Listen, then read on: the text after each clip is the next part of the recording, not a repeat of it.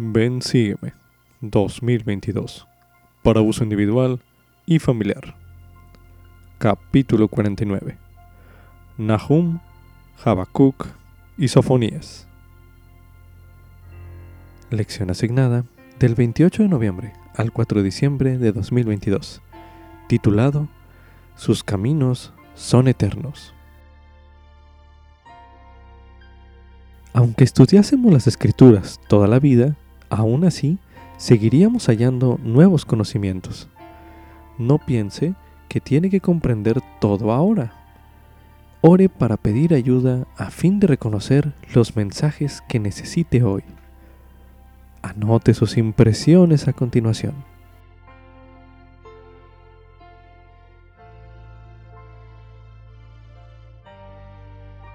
La lectura del Antiguo Testamento a menudo implica leer profecías sobre destrucción.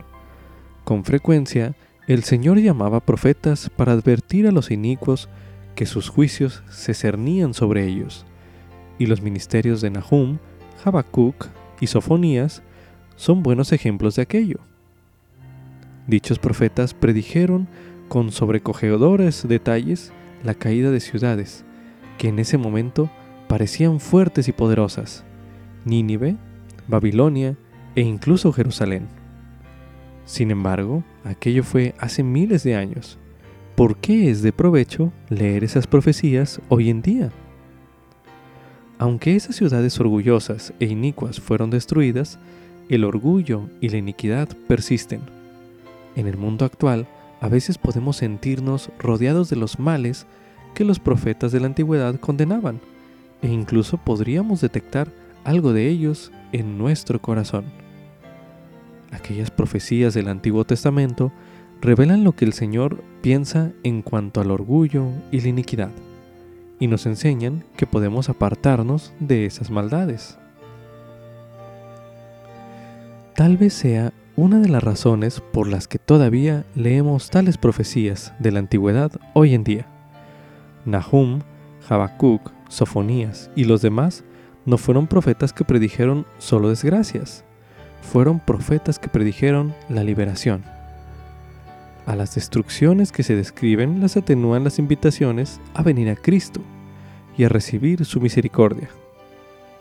Buscad a Jehová, buscad justicia, buscad mansedumbre. Así dice Sofonías. Esas eran las vías del Señor en la antigüedad y son sus vías actualmente. Como dirían Habacuc, sus caminos son eternos. Para consultar las reseñas de estos libros se recomienda ver los términos Nahum, el libro de Nahum, Habacuc, el libro de Habacuc, y Sofonías, el libro de Sofonías, respectivamente en la Guía para el Estudio de las Escrituras, disponible en churchofjesuschrist.org, las cuales se leerán a continuación. Nahum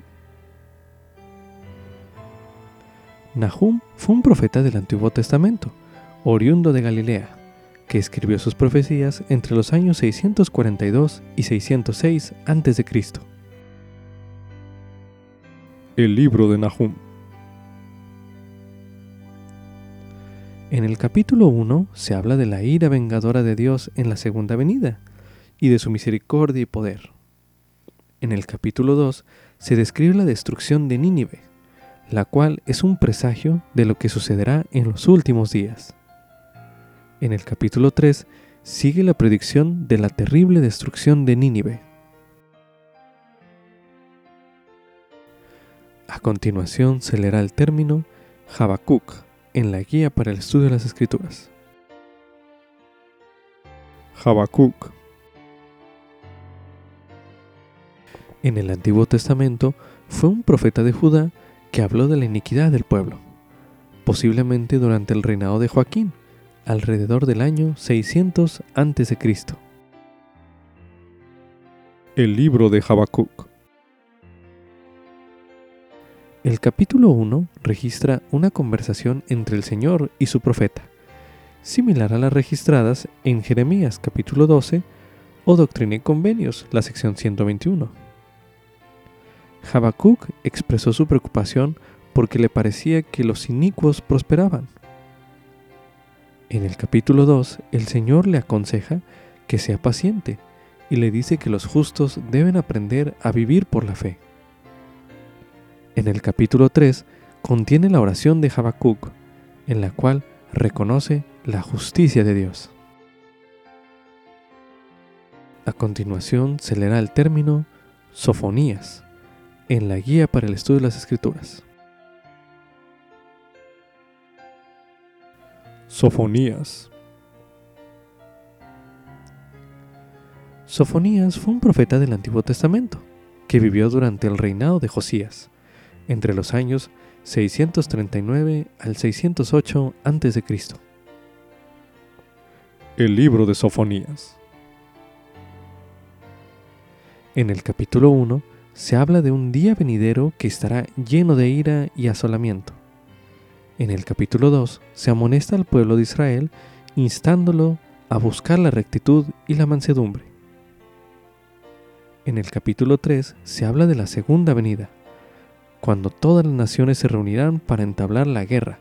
No obstante, el Señor reinará en medio de ellas. Como subtítulo, Jehová es poderoso y misericordioso a la vez. Esto es correspondiente a Nahum, el capítulo 1. La misión de Nahum era predecir la destrucción de Nínive, la capital del violento imperio asirio, que había dispersado a Israel y de quien Judá había padecido su brutalidad.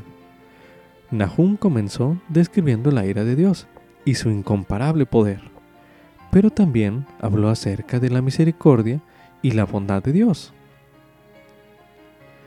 se recomienda, conforme vaya suscitándose la lectura a continuación, busque los versículos de este capítulo 1 que le ayuden a entender cada uno de esos atributos de Dios, así como otros atributos de Dios que usted pueda observar. A continuación se leerá Nahum, capítulo 1. Profecía acerca de Nínive, libro de la visión de Nahum de Eclos. Dios celoso y vengador es Jehová. Vengador es Jehová y lleno de indignación. Jehová se venga de sus adversarios y guarda enojo para sus enemigos. Jehová es tardo para la ira y grande en poder, y no tendrá por inocente al culpable. Jehová marcha en el torbellino y en la tempestad, y las nubes son el polvo de sus pies. Él reprende al mar y lo hace secar y agota todos los ríos. Basán y el Carmelo languidecen, y la flor del Líbano se marchita. Los montes tiemblan delante de él, y los collados se derriten, y la tierra se agita ante su presencia, y también el mundo, y todos los que en él habitan. ¿Quién permanecerá delante de su ira? ¿Quién quedará en pie ante el furor de su enojo? Su ira se derrama como fuego, y por él se hienden las peñas. Jehová es bueno, fortaleza en el día de la angustia, y conoce a los que en él confían. Mas con inundación impetuosa hará consumación de su lugar, y las tinieblas perseguirán a sus enemigos. ¿Qué tramáis contra Jehová? Él hará consumación, la tribulación no se levantará dos veces. Porque como espinos entretejidos y como ebrios en su embriaguez, serán consumidos como rastrojo completamente seco. De ti salió el que tramó el mal contra Jehová, un consejero perverso. Así ha dicho Jehová, aunque reposo tengan y sean muchos, aún así serán talados y pasarán. Aunque te he afligido, no te afligiré más. Porque ahora quebraré su yugo de sobre ti, y romperé tus coyundas. Pero acerca de ti ha mandado Jehová que no sea perpetuado tu nombre. De la casa de tu Dios talaré imágenes talladas e imágenes de fundición, prepararé tu sepulcro, porque fuiste vil. He aquí, sobre los montes los pies del que trae buenas nuevas, del que anuncia la paz.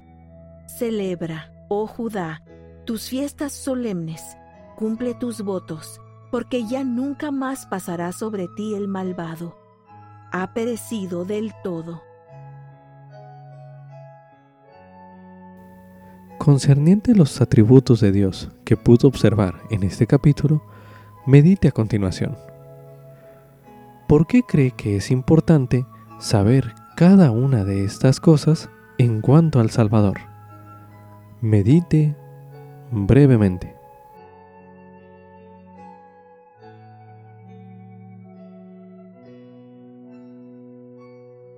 A algunos podría resultarles difícil conciliar la enseñanza de las Escrituras de que Jehová es bueno, como dice en el versículo 7, con la enseñanza de que Jehová se venga de sus adversarios, en el versículo 2. En el libro de Mormón, Coriantón, el hijo de Alma, tenía algunas preguntas similares en lo concerniente a la justicia de Dios en el castigo del pecador.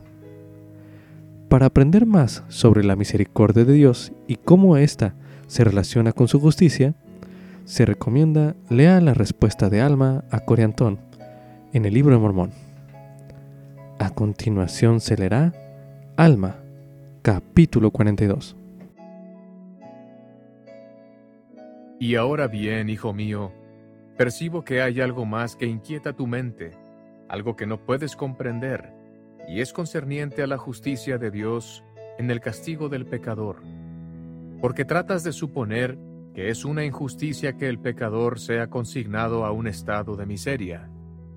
He aquí, hijo mío, te explicaré esto, pues he aquí, luego que el Señor Dios expulsó a nuestros primeros padres del jardín de Edén, para cultivar la tierra de la que fueron tomados, sí, sacó al hombre y colocó al extremo oriental del jardín de Edén querubines, y una espada encendida que daba vueltas por todos lados para guardar el árbol de la vida.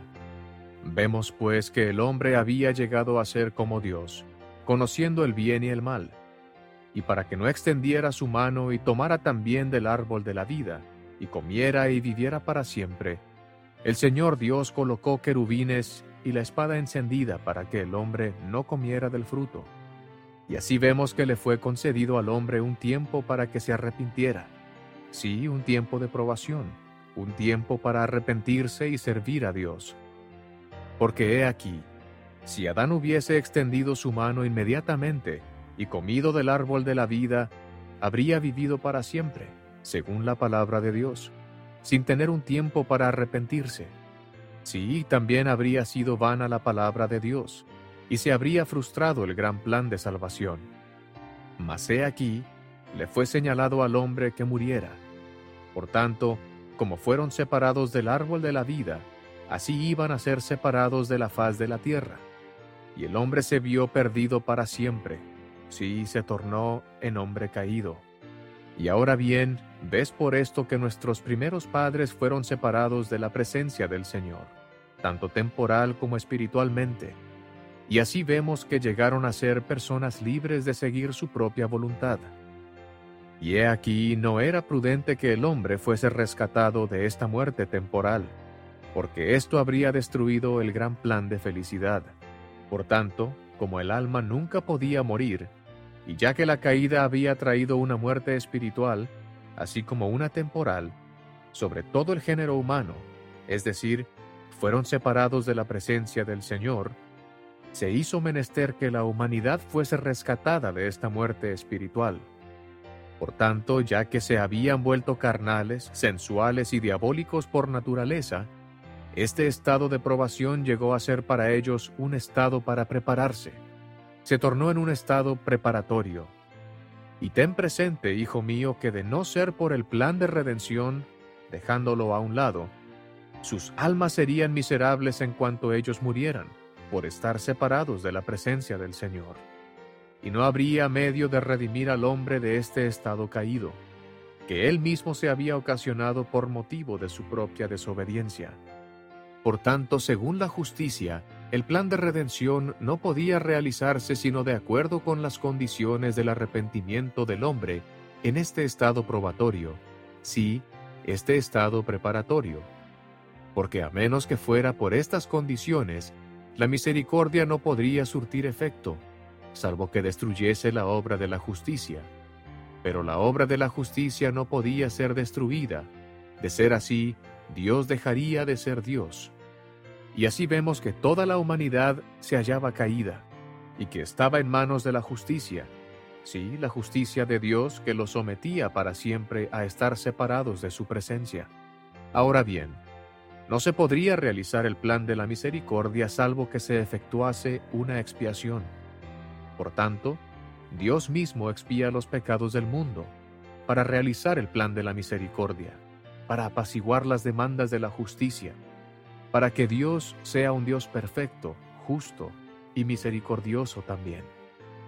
Mas el arrepentimiento no podía llegar a los hombres a menos que se fijara un castigo, igualmente eterno como la vida del alma, opuesto al plan de la felicidad, tan eterno también como la vida del alma. ¿Y cómo podría el hombre arrepentirse a menos que pecara?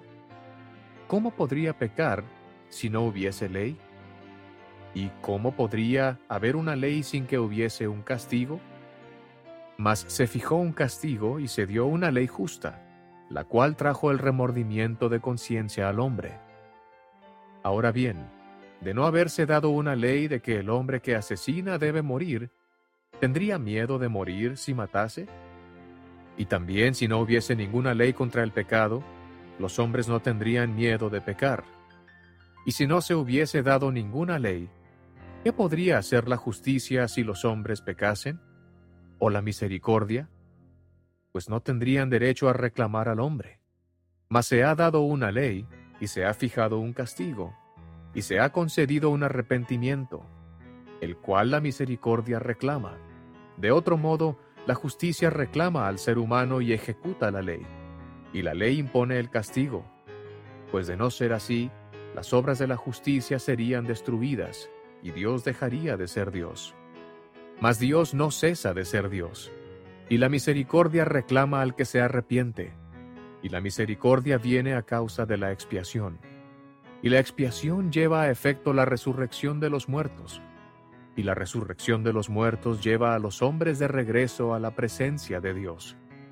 Y así son restaurados a su presencia, para ser juzgados según sus obras, de acuerdo con la ley y la justicia pues he aquí la justicia ejerce todos sus derechos, y también la misericordia reclama cuanto le pertenece.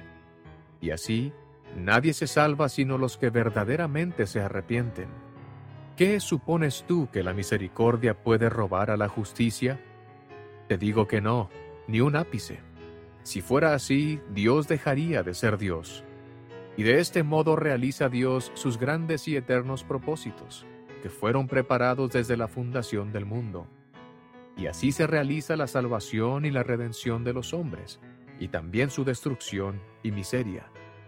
Por tanto, oh Hijo mío, el que quiera venir puede venir a beber libremente de las aguas de la vida, y quien no quiera venir no está obligado a venir, pero en el postrer día le será restaurado según sus hechos si ha deseado hacer lo malo y no se ha arrepentido durante sus días, he aquí lo malo le será devuelto, según la restauración de Dios. Y ahora bien, hijo mío, quisiera que no dejaras que te perturbaran más estas cosas, y solo deja que te preocupen tus pecados, con esa zozobra que te conducirá al arrepentimiento.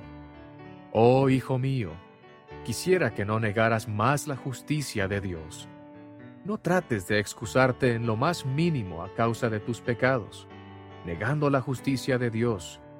Deja más bien que la justicia de Dios y su misericordia y su longanimidad dominen por completo tu corazón, y permite que esto te humille hasta el polvo.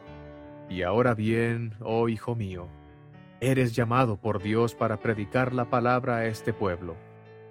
Ve, hijo mío, declara la palabra con verdad y con circunspección, para que lleves almas al arrepentimiento, a fin de que el gran plan de misericordia pueda reclamarlas, y Dios te conceda según mis palabras. Amén.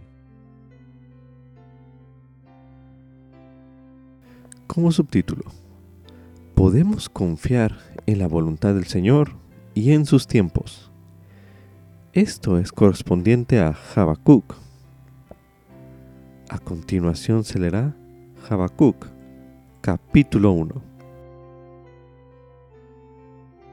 La profecía que vio el profeta Habacuc. ¿Hasta cuándo, oh Jehová, clamaré y no oirás? Y daré voces a ti a causa de la violencia y no salvarás? ¿Por qué me haces ver iniquidad y haces que contemple molestia? Y destrucción y violencia hay delante de mí, y surgen pleito y contienda. Por lo cual la ley es debilitada, y el juicio nunca sale adelante. Por cuanto el malvado asedia al justo, por eso sale torcido el juicio. Mirad entre las naciones y ved, y maravillaos y asombraos, porque haré una obra en vuestros días que, aun cuando se os cuente, no la creeréis. Porque he aquí, yo levanto a los caldeos, nación feroz e impetuosa, que camina por la anchura de la tierra para poseer las moradas ajenas. Espantosa es y terrible. De ella misma proceden su propio juicio y su propia grandeza. Y serán sus caballos más ligeros que leopardos y más feroces que lobos nocturnos. Y sus jinetes se dispersarán. Vendrán de lejos sus jinetes y volarán como águilas que se apresuran a devorar Toda ella vendrá para hacer violencia, delante de sus caras viento solano, y recogerá cautivos como arena. Y escarnecerá a los reyes, y de los príncipes hará burla. Se reirá de las fortalezas y levantará terraplén y las tomará. Luego pasará como el viento y seguirá adelante y ofenderá, atribuyendo su poder a su Dios ¿No eres tú desde el principio, oh Jehová, Dios mío, Santo mío? No moriremos. Oh Jehová, para juicio los pusiste, y tú, oh roca, los has puesto para castigar. Muy limpio eres de ojos para ver el mal, y no puedes ver el agravio. ¿Por qué toleras a los que actúan perfidamente y callas cuando el malvado destruye al que es más justo que él, y haces que sean los hombres como los peces del mar, como reptiles que no tienen Señor. Sacará a todos con anzuelo, los recogerá con su red y los juntará en su malla, por lo cual se alegrará y se regocijará. Por esto ofrecerá sacrificios a su red y quemará incienso a su malla, porque con ella se engordó su porción y aumentó su comida. ¿Vaciará por eso su red y seguirá aniquilando sin piedad a las naciones? Incluso los profetas a veces tienen preguntas sobre las vías del Señor. Habacuc, que vivía en una época de iniquidad generalizada en Judá, comienza su registro con ciertas preguntas a Jehová. Medite a continuación. ¿Cómo resumiría usted las inquietudes de Habacuc? Medite brevemente.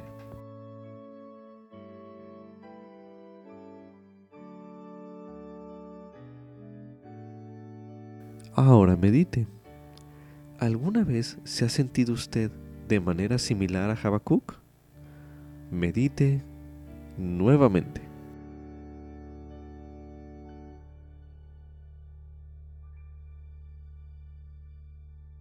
Jehová respondió a las preguntas de Habacuc diciendo que enviaría a los caldeos, es decir, los babilonios, a castigar a Judá.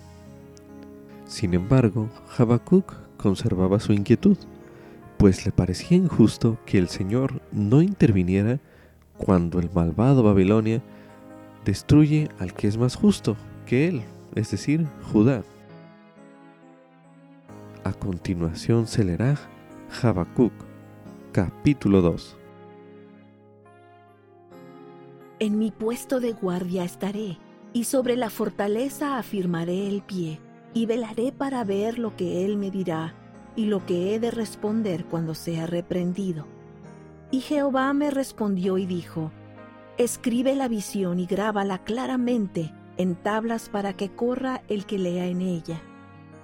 Aunque la visión es aún para un tiempo señalado, al final hablará y no mentirá. Aunque sea tarde, espérala, porque sin duda vendrá, no tardará. He aquí, se enorgullece aquel cuya alma no es recta, mas el justo por su fe vivirá. Y también el vino traiciona al hombre soberbio de modo que no permanece. Ensancha su deseo como el Seol, y es como la muerte que no se sacia, sino que reúne para sí todas las naciones, y recoge para sí todos los pueblos. ¿No han de levantar todos estos refrán contra él y sarcasmos contra él? Y dirán, ay del que multiplica lo que no es suyo ¿Hasta cuándo seguirá acumulando sobre sí prendas empeñadas? ¿No se levantarán de repente tus acreedores y se despertarán los que te hagan temblar?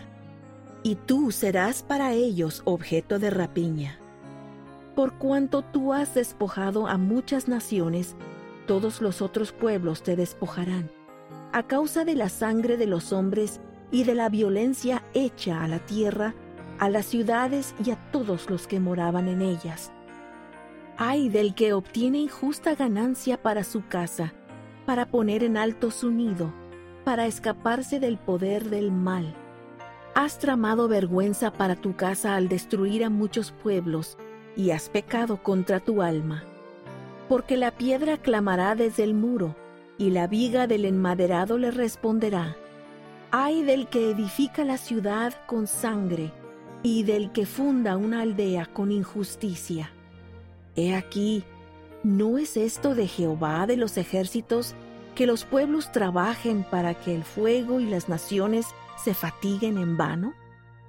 Porque la tierra estará llena del conocimiento de la gloria de Jehová, como las aguas cubren el mar. Ay del que da de beber a su prójimo, ay de ti, que le acercas tu hiel y le embriagas para mirar su desnudez. Te has llenado de deshonra más que de honra.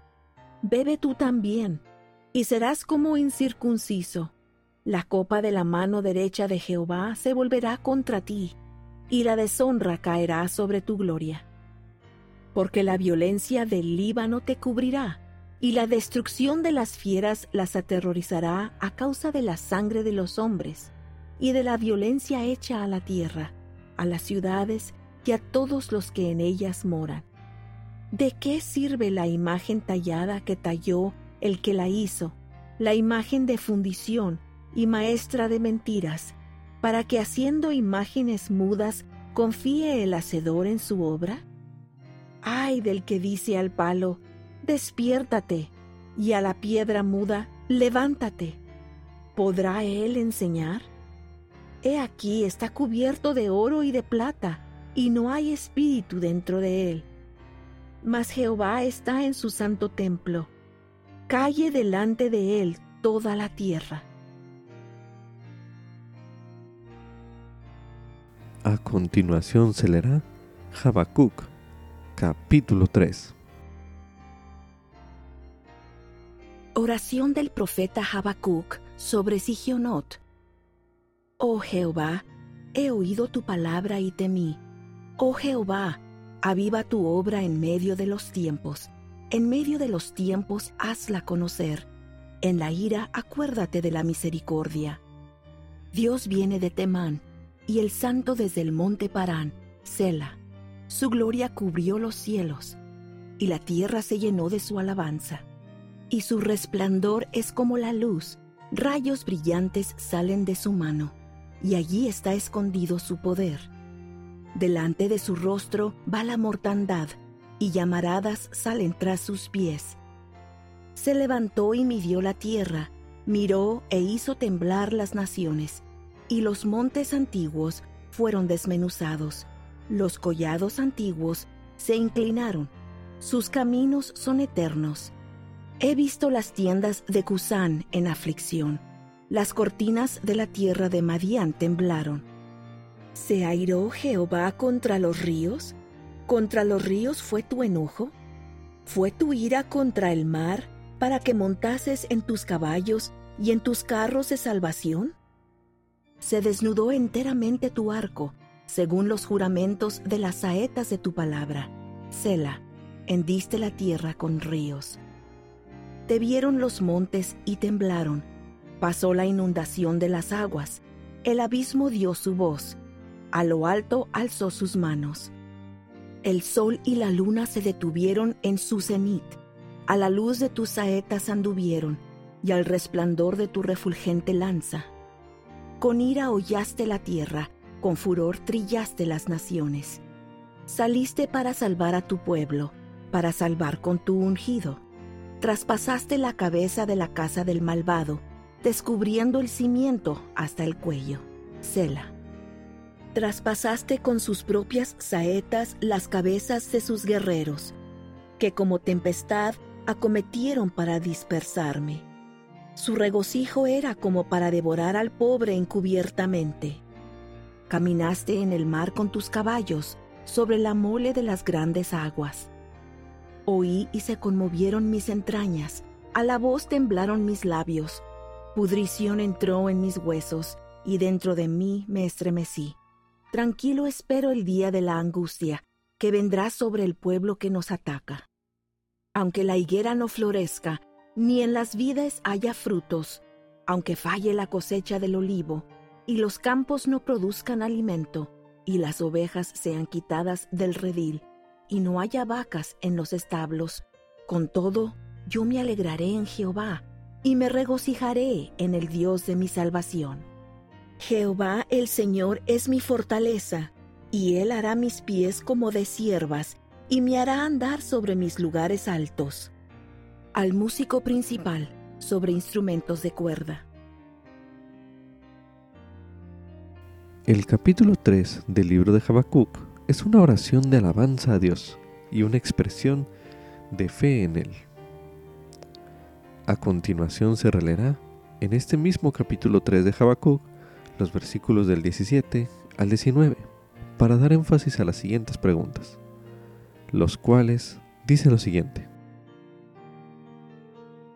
Aunque la higuera no florezca, ni en las vides haya frutos, aunque falle la cosecha del olivo, y los campos no produzcan alimento, y las ovejas sean quitadas del redil, y no haya vacas en los establos. Con todo, yo me alegraré en Jehová, y me regocijaré en el Dios de mi salvación. Jehová el Señor es mi fortaleza, y él hará mis pies como de siervas, y me hará andar sobre mis lugares altos. Medite a continuación. ¿Qué le llama la atención de las palabras de Habacuc registradas en estos versículos? Medite brevemente.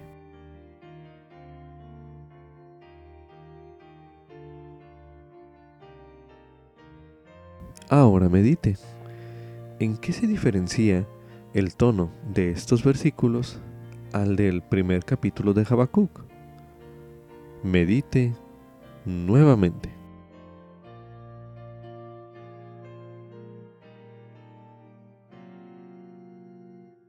Ahora medite. ¿Cómo puedo cultivar una mayor fe en Dios aun cuando la vida parezca injusta? Medite una última vez en este bloque de lectura.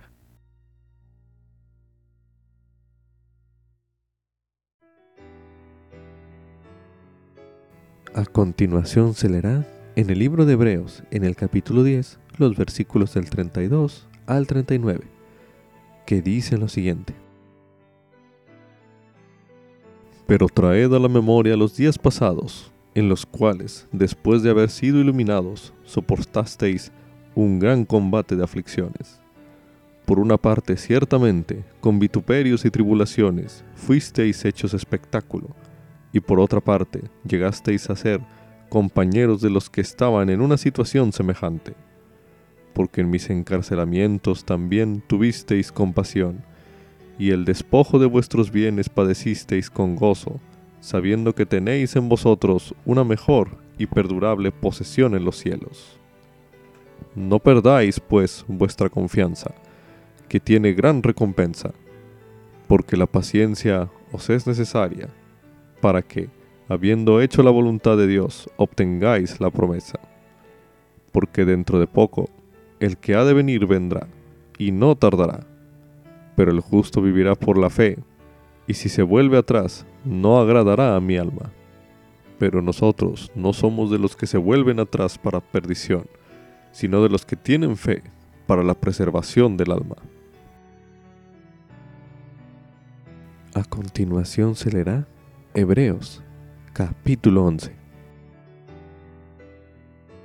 Es pues la fe, la certeza de lo que se espera, la convicción de lo que no se ve, porque por ella alcanzaron aprobación los antiguos.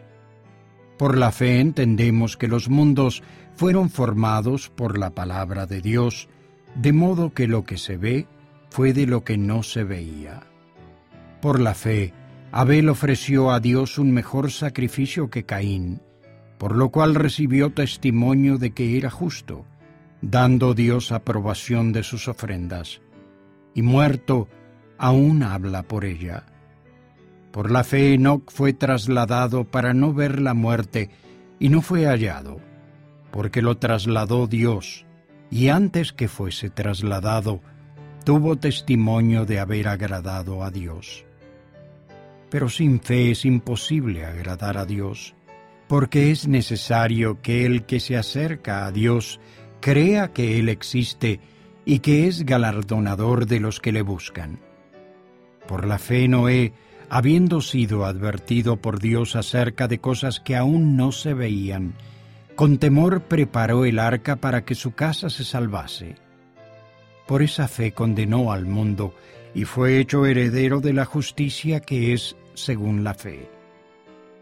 Por la fe, Abraham, siendo llamado, obedeció para salir al lugar que había de recibir como heredad, y salió sin saber a dónde iba. Por la fe habitó como extranjero en la tierra prometida, como en tierra ajena, morando en tiendas con Isaac y Jacob, coherederos de la misma promesa porque esperaba la ciudad que tiene fundamentos, cuyo arquitecto y constructor es Dios. Por la fe también la misma Sara, siendo estéril, recibió fuerza para concebir, y dio a luz aún fuera del tiempo de la edad, porque consideró que era fiel el que lo había prometido. Por lo cual también, de uno, y ese ya casi muerto, salieron como las estrellas del cielo en multitud y como la arena innumerable que está a la orilla del mar. En la fe murieron todos estos sin haber recibido las cosas prometidas, sino mirándolas de lejos y creyéndolas y aceptándolas y confesando que eran extranjeros y peregrinos sobre la tierra. Porque los que esto dicen, claramente dan a entender que buscan una patria, pues si en verdad se hubiesen acordado de aquella de donde salieron, habrían tenido tiempo de volver, pero deseaban una mejor, a saber, la celestial, por lo cual Dios no se avergüenza de llamarse Dios de ellos, porque les había preparado una ciudad. Por la fe Abraham, cuando fue probado, ofreció a Isaac, y el que había recibido las promesas ofrecía a su unigénito, habiéndosele dicho, en Isaac te será llamada descendencia, considerando que Dios es poderoso para levantar aún de entre los muertos, de donde, en sentido figurado, también le volvió a recibir. Por la fe bendijo Isaac a Jacob y a Esaú con respecto a cosas que habían de venir. Por la fe Jacob, estando ya para morir, bendijo a cada uno de los hijos de José y adoró apoyándose en el extremo de su bastón. Por la fe José, al borde de la muerte, mencionó la salida de los hijos de Israel y dio mandamiento acerca de sus huesos. Por la fe Moisés, cuando nació, fue escondido por sus padres durante tres meses, porque le vieron niño hermoso y no temieron el edicto del rey. Por la fe Moisés, hecho ya grande, rehusó ser llamado hijo de la hija de Faraón, escogiendo ser afligido con el pueblo de Dios antes que gozar de los placeres temporales del pecado. Teniendo por mayores riquezas el vituperio de Cristo que los tesoros de los egipcios, porque tenía la mirada puesta en la recompensa. Por la fe salió de Egipto, no temiendo la ira del rey, porque se sostuvo como si estuviese viendo al invisible. Por la fe celebró la Pascua y el rociamiento de la sangre, para que el que mataba a los primogénitos no los tocase. Por la fe pasaron el mar rojo como por tierra seca, y cuando los egipcios intentaron hacer lo mismo, fueron ahogados. Por la fe cayeron los muros de Jericó después de rodearlos siete días. Por la fe la ramera Raab no pereció juntamente con los incrédulos, pues había recibido a los espías en paz. ¿Y qué más digo? Porque el tiempo me faltaría para contar de Gedeón, de Barak, de Sansón, de Jefté, de David, así como de Samuel y de los profetas, quienes por la fe conquistaron reinos, hicieron justicia, alcanzaron promesas, taparon bocas de leones, apagaron fuegos impetuosos, evitaron filo de espada, sacaron fuerzas de debilidad, se hicieron fuertes en batallas y pusieron en fuga a ejércitos extranjeros.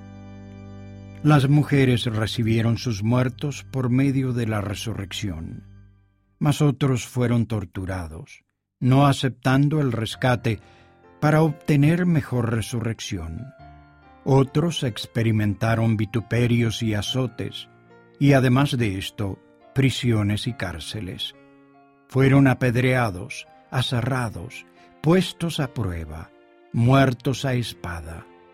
Anduvieron de acá para allá cubiertos de pieles de ovejas y de cabras, pobres, angustiados y maltratados, de los que el mundo no era digno, anduvieron errantes por los desiertos, por los montes, por las cuevas y por las cavernas de la tierra. Y todos estos, aunque aprobados por el testimonio de la fe, no llegaron a ver el cumplimiento de la promesa, proveyendo Dios alguna cosa mejor para nosotros, para que ellos no fuesen perfeccionados sin nosotros.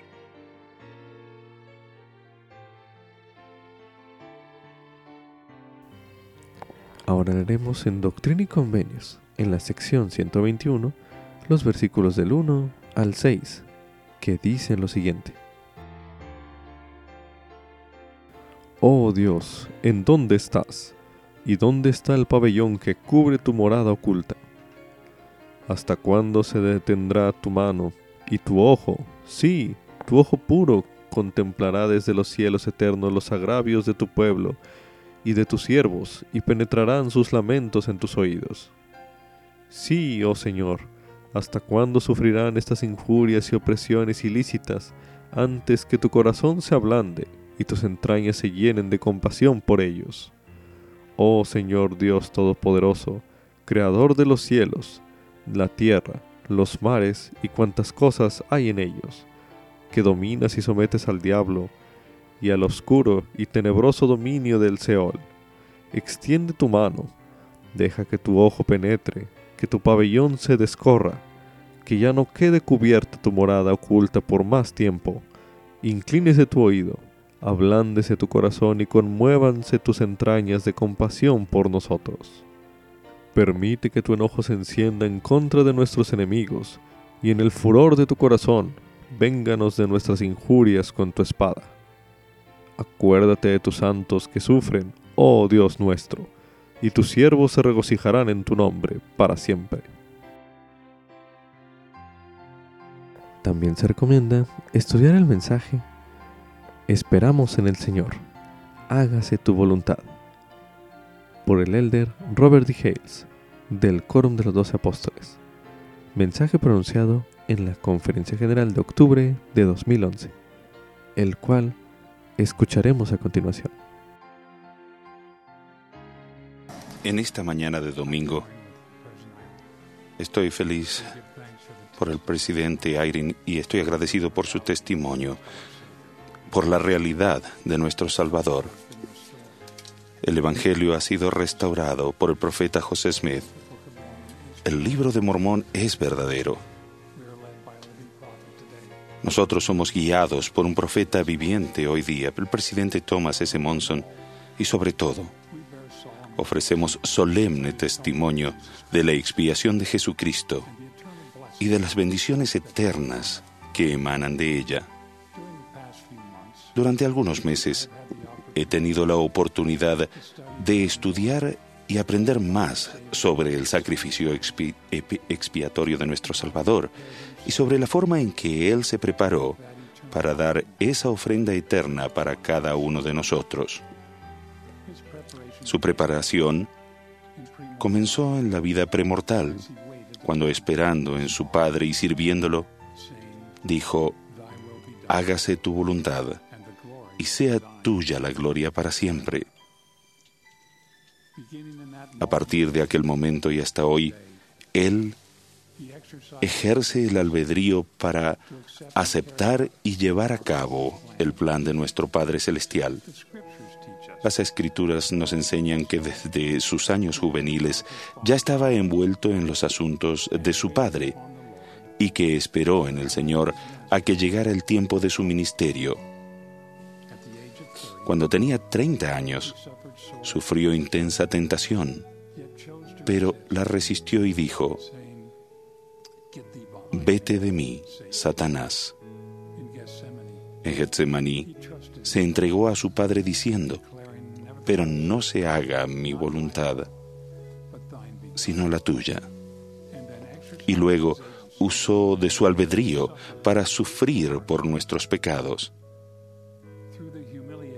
A través de la humillación de un juicio público y la agonía de la crucifixión, sirvió a su Padre dispuesto a ser herido por nuestras transgresiones y molido por nuestras iniquidades y aún al exclamar, Dios mío, Dios mío, ¿por qué me has desamparado?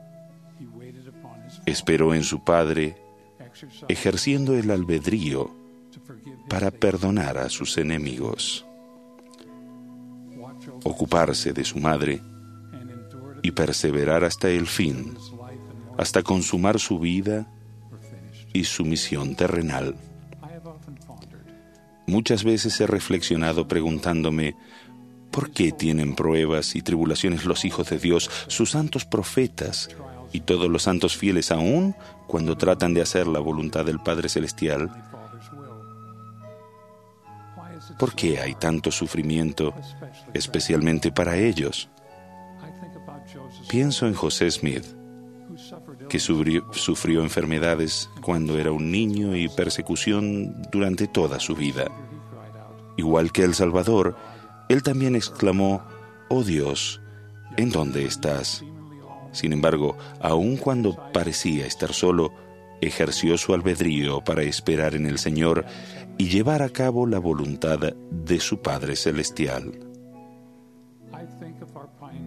Pienso en nuestros antepasados pioneros expulsados de Nabú y atravesando las praderas, ejerciendo su albedrío para seguir a un profeta a pesar de sufrir enfermedades, privaciones e incluso sufrir algunos la muerte. ¿Por qué tan terrible tribulación? ¿Con qué fin? ¿Con qué propósito? Al hacernos esas preguntas nos damos cuenta de que el propósito de nuestra vida terrenal es progresar, desarrollarnos, fortalecernos y hacerlo todo por medio de nuestras experiencias. ¿Y cómo lo hacemos? Las escrituras nos dan la respuesta en una sencilla frase. Esperamos en el Señor. A todos se nos dan pruebas y aflicciones. Estas dificultades del ser mortal nos demuestran a nosotros y a nuestro Padre Celestial si somos o no capaces de ejercer el albedrío para seguir a su Hijo. Él lo sabe. Y nosotros tenemos la oportunidad de aprender que, no obstante lo difícil de nuestras circunstancias, todas estas cosas nos servirán de experiencia y serán para nuestro bien. ¿Quiere decir que siempre entenderemos nuestras dificultades? ¿No tenemos todos de vez en cuando razón para preguntar, oh Dios, ¿en dónde estás? Sí, sin duda. Cuando muere un cónyuge,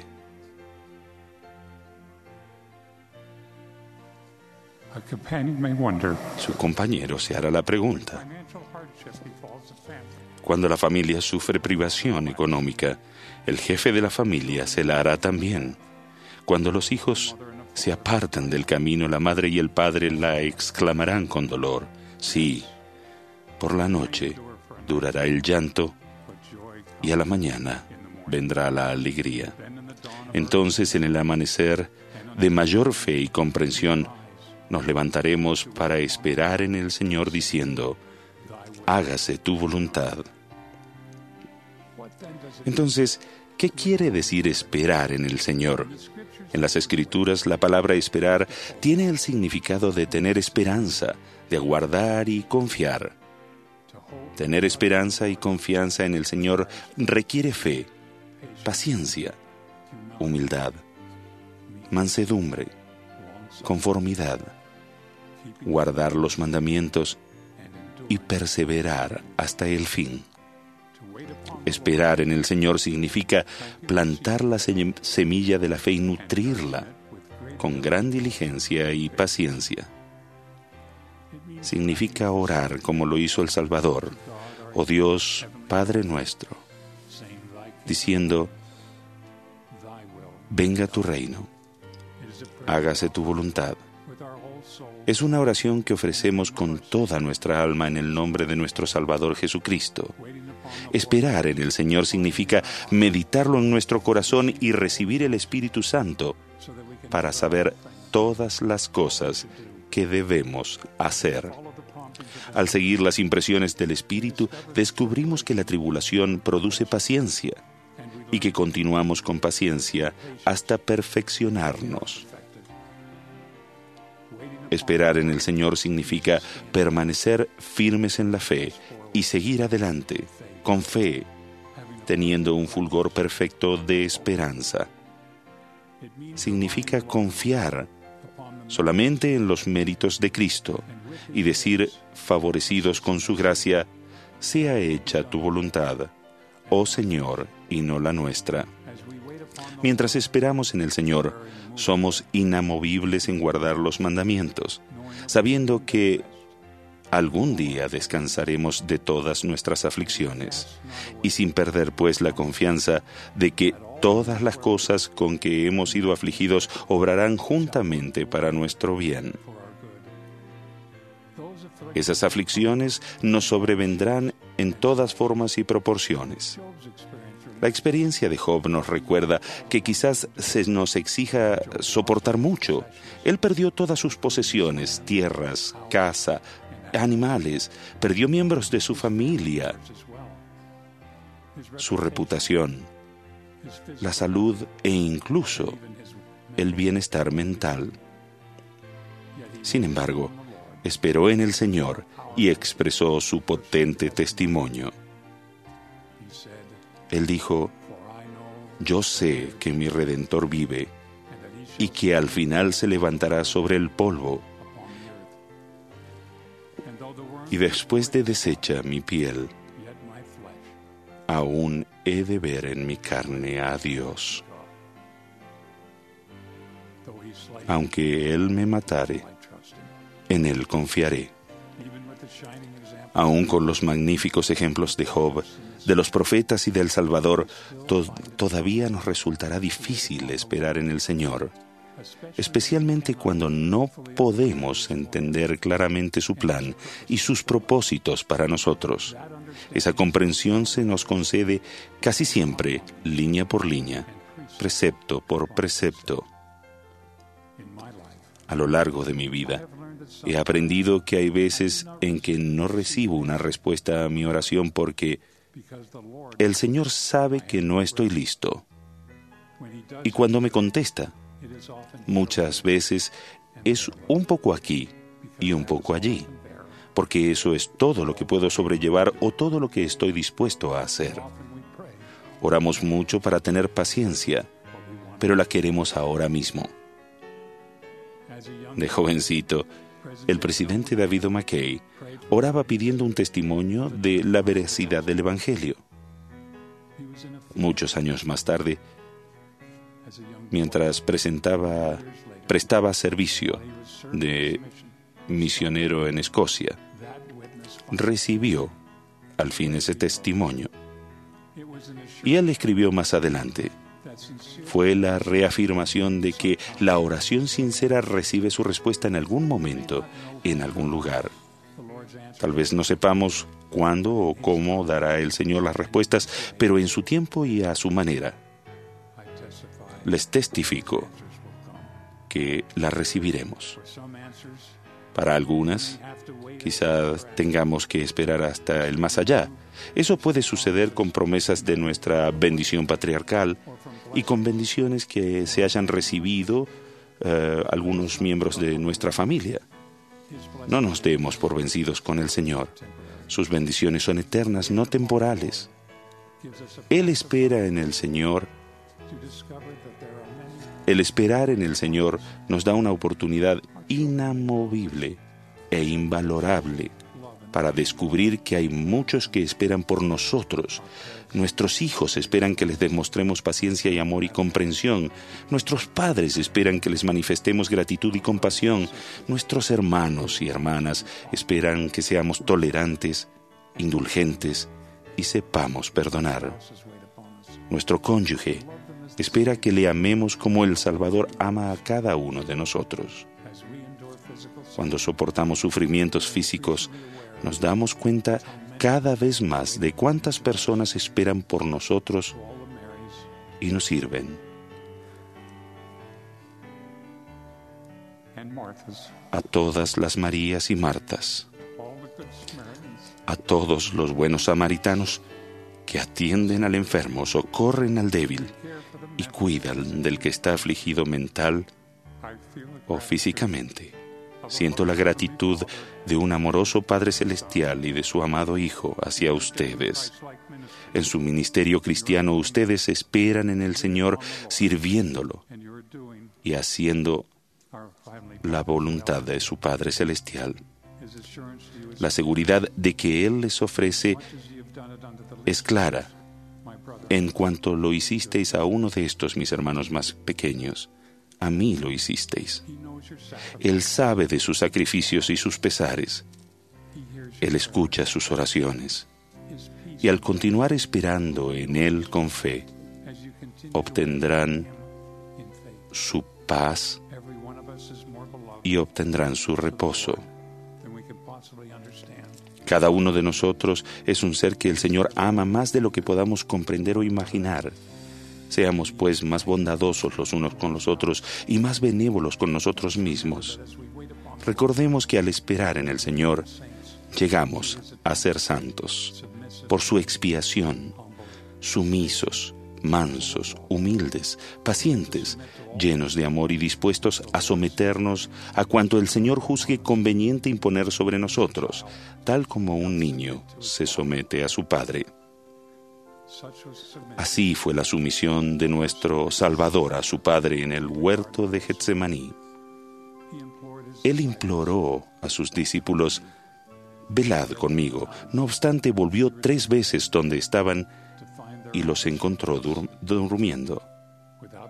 Sin la solidaridad de esos discípulos y finalmente sin la presencia de su Padre, el Salvador se dispuso a sufrir nuestros dolores nuestras aflicciones, tentaciones de toda clase, con un ángel enviado para fortalecerlo, deseó no tener que beber la amarga copa, pero esperó y confió en su Padre diciendo, hágase tu voluntad. Y humildemente pisó él solo el lagar. Como uno de sus doce apóstoles, en estos últimos días, ruego que se nos fortalezca para velar con Él y esperar en Él a lo largo de toda nuestra vida. En esta hermosa mañana de domingo, de día de reposo, expreso gratitud porque en mi Getsemaní no estoy solo, ni lo están ustedes en el suyo. El que vela por nosotros no se adormecerá ni dormirá. Sus ángeles aquí y del otro lado del velo están alrededor de nosotros para sostenernos. Doy mi especial testimonio de que esta promesa suya es verdadera. Los que esperan en Jehová tendrán nuevas fuerzas. Levantarán las alas como águilas. Correrán y no se cansarán. Caminarán y no se fatigarán. Que esperemos en Él, siguiendo adelante con fe, para que podamos decir en nuestra, oración, hágase siempre tu voluntad, y regresar a Él con honor, en el santo nombre de nuestro Salvador y Redentor. Sí, Jesucristo. Amén.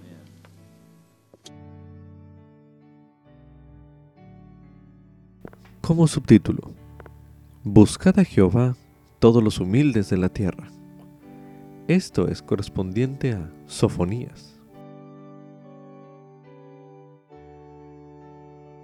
Sofonías profetizó que el pueblo de Judá sería completamente destruido por los babilonios a causa de su iniquidad. Él dijo, Destruiré por completo todas las cosas de sobre la faz de la tierra, dice Jehová. Sin embargo, Sofonías también dijo que se preservaría un remanente.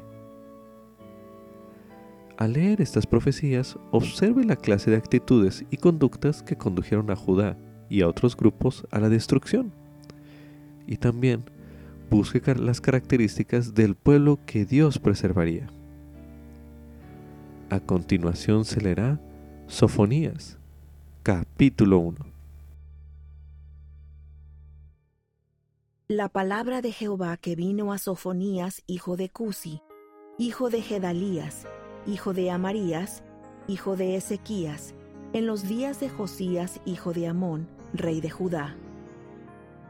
Destruiré por completo todas las cosas de sobre la faz de la tierra, dice Jehová. Destruiré a los hombres y las bestias, destruiré las aves del cielo y los peces del mar, y las piedras de tropiezo junto con los malvados, y talaré a los hombres de sobre la faz de la tierra, dice Jehová.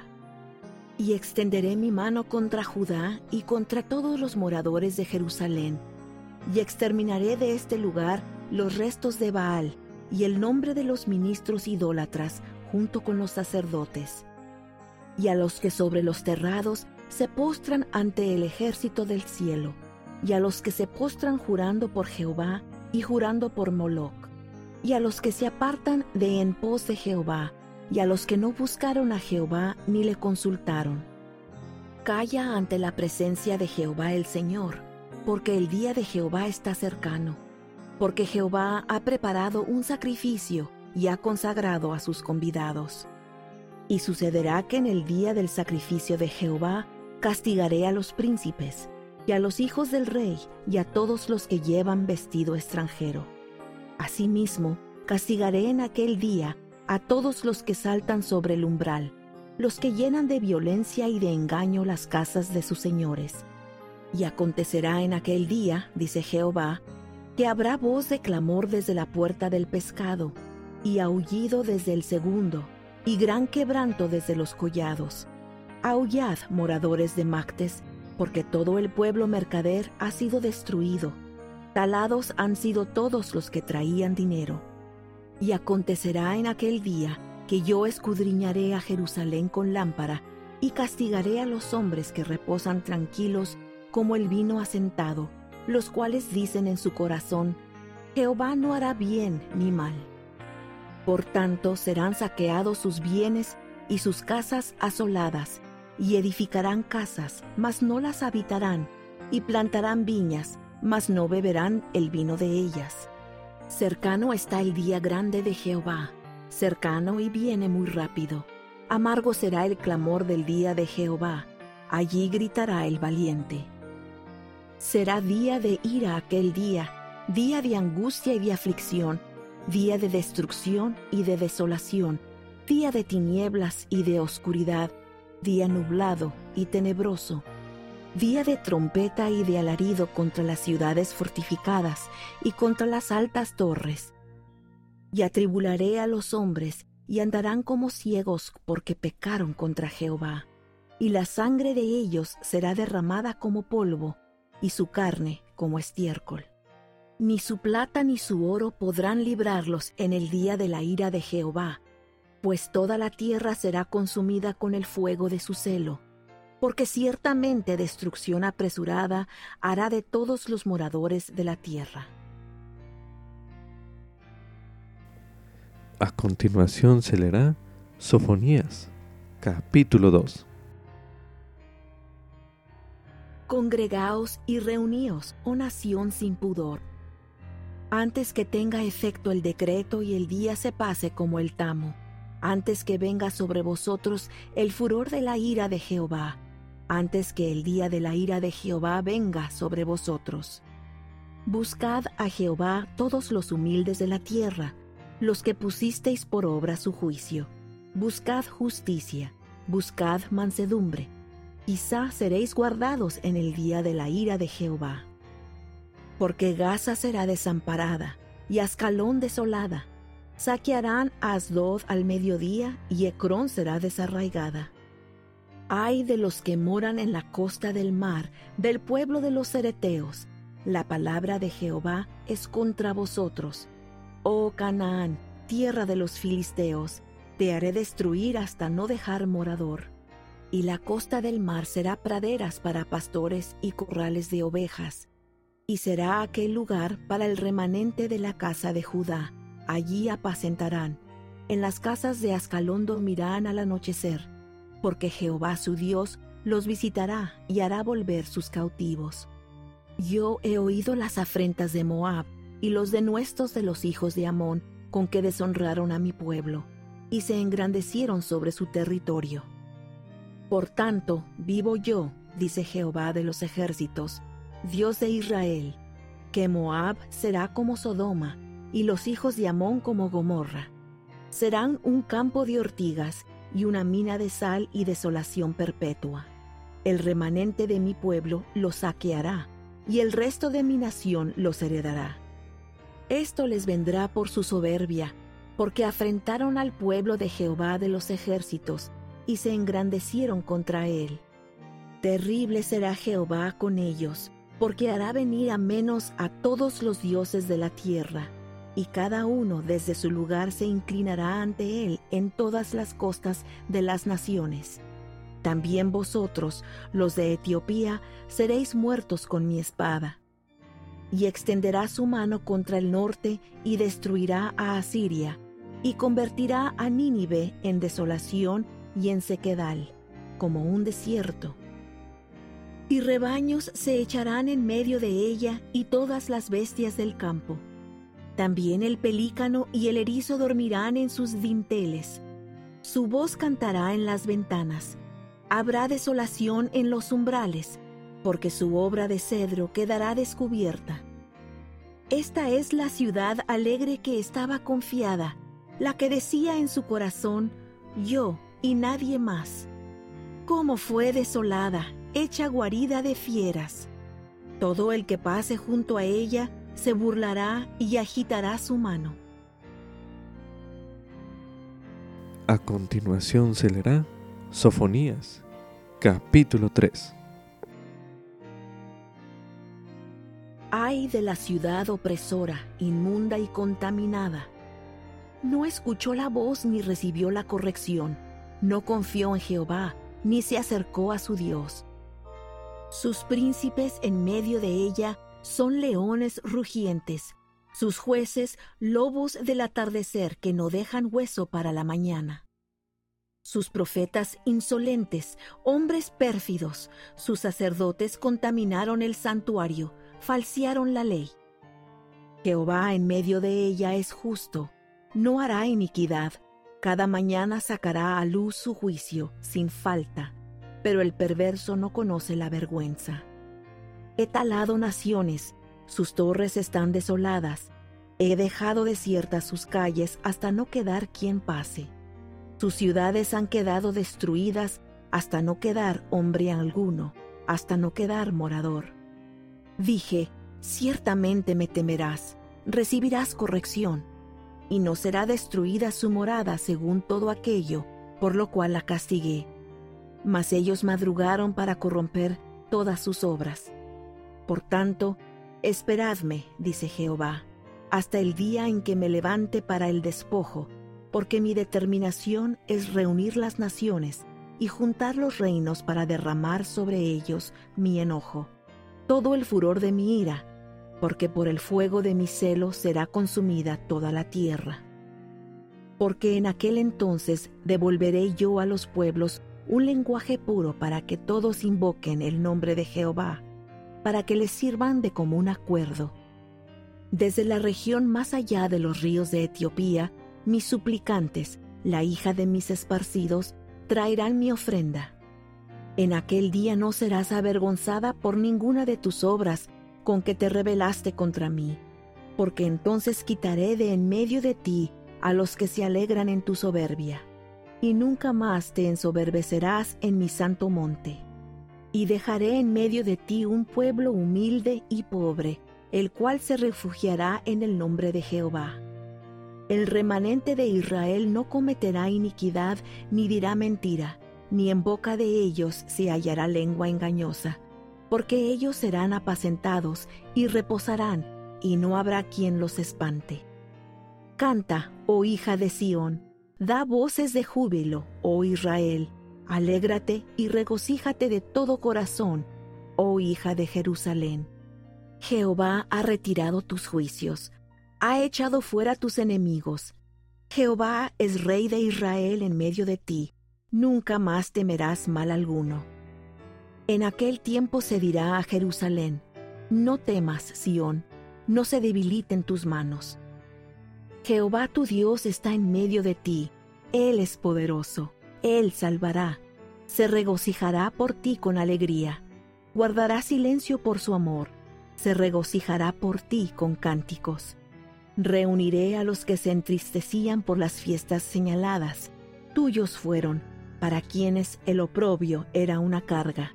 He aquí, en aquel tiempo me ocuparé de todos tus opresores, y salvaré a la que cojea, y recogeré a la desterrada, y cambiaré su vergüenza en alabanza, y en renombre en todo país.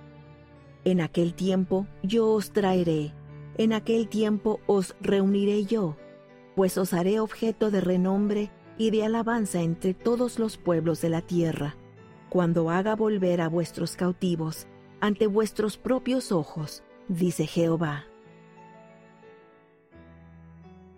Para poder analizar la clase de conductas y actitudes que condujeron a Judá y a otros pueblos a la destrucción, a continuación se releará en Sofonías, capítulo 1, los versículos del 4 al 6 y el versículo 12, que dice lo siguiente.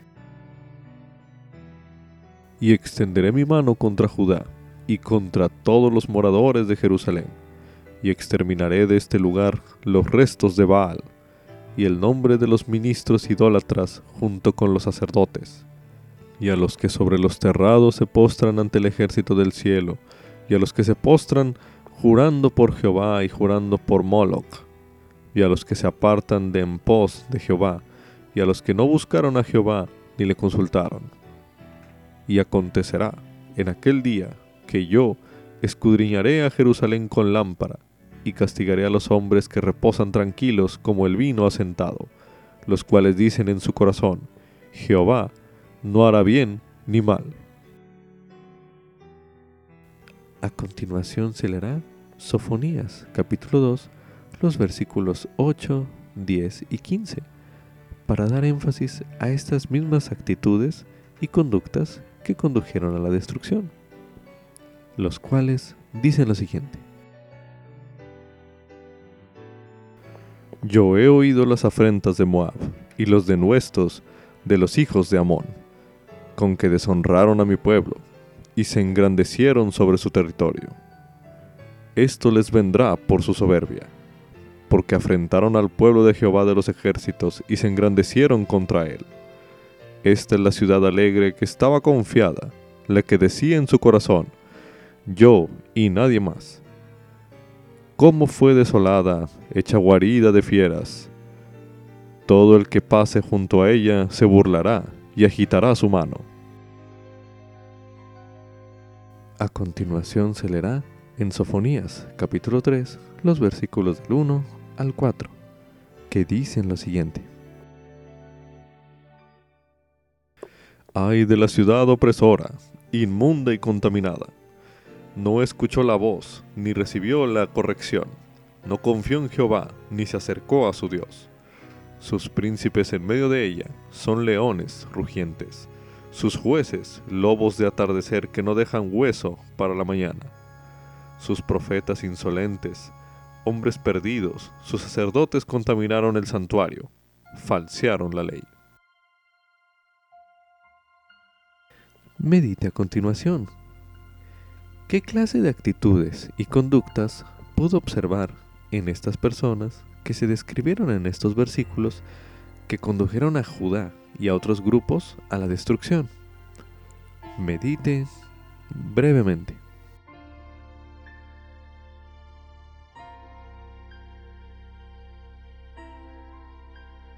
A continuación se leerá una serie de versículos en el libro de Sofonías con la intención de que busque las características del pueblo que Dios preservará.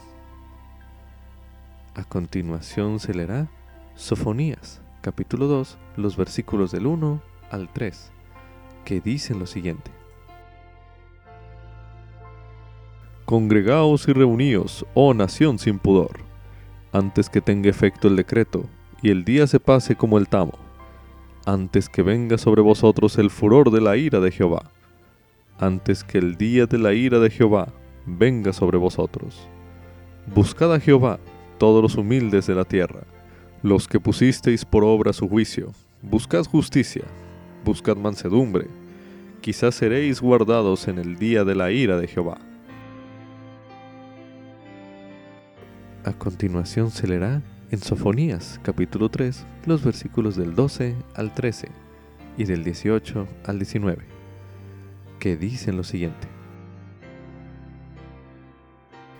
y dejaré en medio de ti un pueblo humilde y pobre, el cual se refugiará en el nombre de Jehová. El remanente de Israel no cometerá iniquidad, ni dirá mentira, ni en boca de ellos se hallará lengua engañosa, porque ellos serán apacentados y reposarán, y no habrá quien los espante. Reuniré a los que se entristecían por las fiestas señaladas. Tuyos fueron, para quienes el aprobio era una carga He aquí, en aquel tiempo me ocuparé de todos tus opresores, y salvaré a la que cojea, y recogeré a la desterrada, y cambiaré su vergüenza en alabanza, y en renombre en todo país. Medite a continuación. ¿Qué mensaje cree que el Señor tiene para usted en estos versículos? Medite brevemente.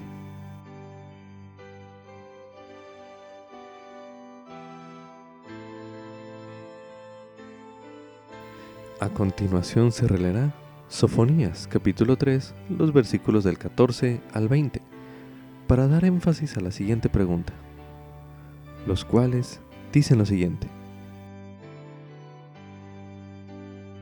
Canta, oh hija de Sión, da voces de júbilo, oh Israel, alégrate y regocíjate de todo corazón, oh hija de Jerusalén. Jehová ha retirado tus juicios ha echado fuera tus enemigos. Jehová es rey de Israel en medio de ti, nunca más temerás mal alguno. En aquel tiempo se dirá a Jerusalén, no temas, Sión, no se debiliten tus manos. Jehová tu Dios está en medio de ti, Él es poderoso, Él salvará, se regocijará por ti con alegría, guardará silencio por su amor, se regocijará por ti con cánticos. Reuniré a los que se entristecían por las fiestas señaladas, tuyos fueron, para quienes el oprobio era una carga. He aquí, en aquel tiempo me ocuparé de todos tus opresores, y salvaré a la que cojea, y recogeré a la desterrada, y cambiaré su vergüenza en alabanza, y en renombre en todo país. En aquel tiempo yo os traeré, en aquel tiempo os reuniré yo, pues os haré objeto de renombre y de alabanza entre todos los pueblos de la tierra, cuando haga volver a vuestros cautivos ante vuestros propios ojos, dice Jehová. En estos versículos del libro de Sofonías se describe el gozo de los justos después de que Jehová hubo echado fuera a sus enemigos. Medite a continuación. ¿Qué bendiciones prometidas en esos versículos le llaman más la atención a usted? Medite brevemente.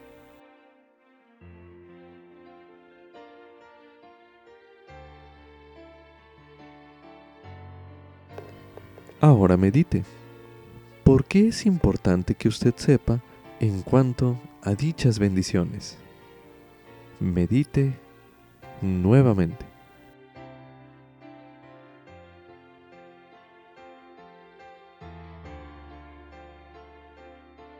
Si lo desea, se recomienda comparar estos versículos con las experiencias que se describen en Tercer Nefi, capítulo 17, en el libro de Mormón. A continuación se leerá Tercer Nefi, capítulo 17. He aquí, sucedió que cuando Jesús hubo hablado estas palabras, de nuevo miró alrededor hacia la multitud y les dijo, He aquí, mi tiempo está cerca. Veo que sois débiles, que no podéis comprender todas mis palabras que el Padre me ha mandado que os hable en esta ocasión. Por tanto, id a vuestras casas y meditad las cosas que os he dicho, y pedid al Padre en mi nombre que podáis entender, y preparad vuestras mentes para mañana, y vendré a vosotros otra vez. Pero ahora voy al Padre, y también voy a mostrarme a las tribus perdidas de Israel porque no están perdidas para el Padre, pues Él sabe a dónde las ha llevado.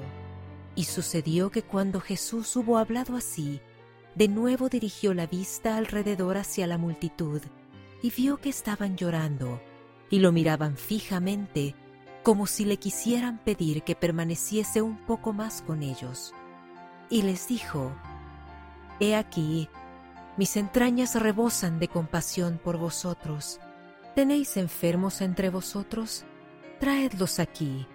¿Tenéis cojos o ciegos, o lisiados, o mutilados, o leprosos o atrofiados, o sordos, o quienes estén afligidos de alguna manera? Traedlos aquí y yo los sanaré, porque tengo compasión de vosotros. Mis entrañas rebosan de misericordia pues percibo que deseáis que os muestre lo que he hecho por vuestros hermanos en Jerusalén, porque veo que vuestra fe es suficiente para que yo os sane.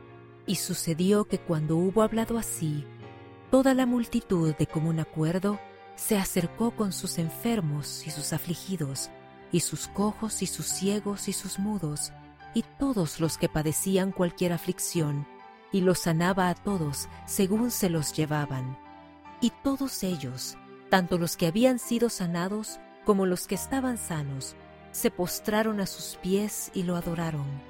Y cuantos por la multitud pudieron acercarse, le besaron los pies, al grado de que le bañaron los pies con sus lágrimas. Y aconteció que mandó que trajesen a sus niños pequeñitos, de modo que trajeron a sus niños pequeñitos, y los colocaron en el suelo alrededor de él, y Jesús estuvo en medio, y la multitud se dio el paso hasta que todos le fueron traídos. Y aconteció que cuando los hubieron traído a todos, y Jesús estaba en medio, mandó a los de la multitud que se arrodillasen en el suelo. Y sucedió que cuando se hubieron arrodillado en el suelo, gimió Jesús dentro de sí y dijo, Padre, turbado estoy por causa de la iniquidad del pueblo de la casa de Israel.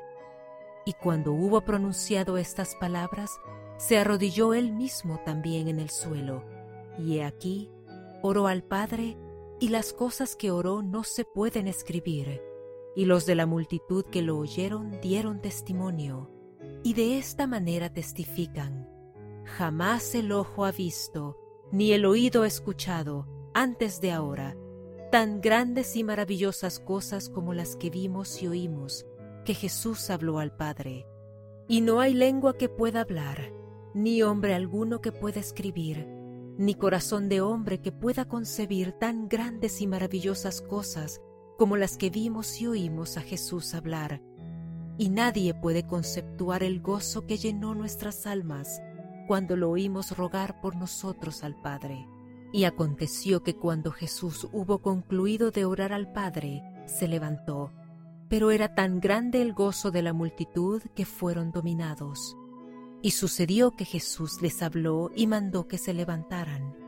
Y se levantaron del suelo y les dijo, Benditos sois a causa de vuestra fe, y ahora he aquí, es completo mi gozo. Y cuando hubo dicho estas palabras, lloró. Y la multitud dio testimonio de ello, y tomó a sus niños pequeños uno por uno, y los bendijo, y rogó al Padre por ellos. Y cuando hubo hecho esto, lloró de nuevo, y habló a la multitud y les dijo, Mirad a vuestros pequeñitos.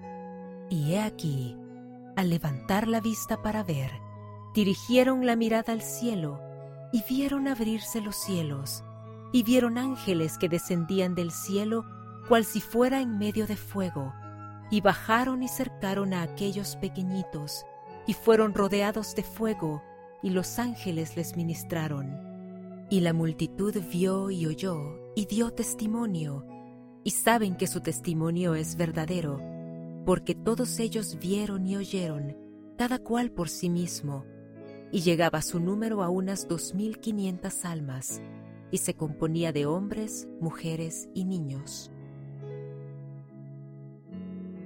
Después de haber leído estos versículos, medite a continuación. ¿Qué piensa que Jesucristo siente por su pueblo e incluso por usted?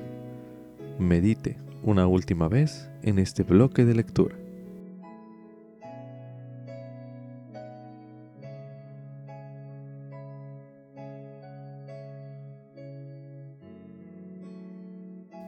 Con esto concluye Ven Sígueme 2022 para uso individual y familiar. Capítulo 49. Nahum, Habacuc y Sofonías. Lección asignada del 28 de noviembre al 4 de diciembre de 2022. Titulado Sus caminos son eternos.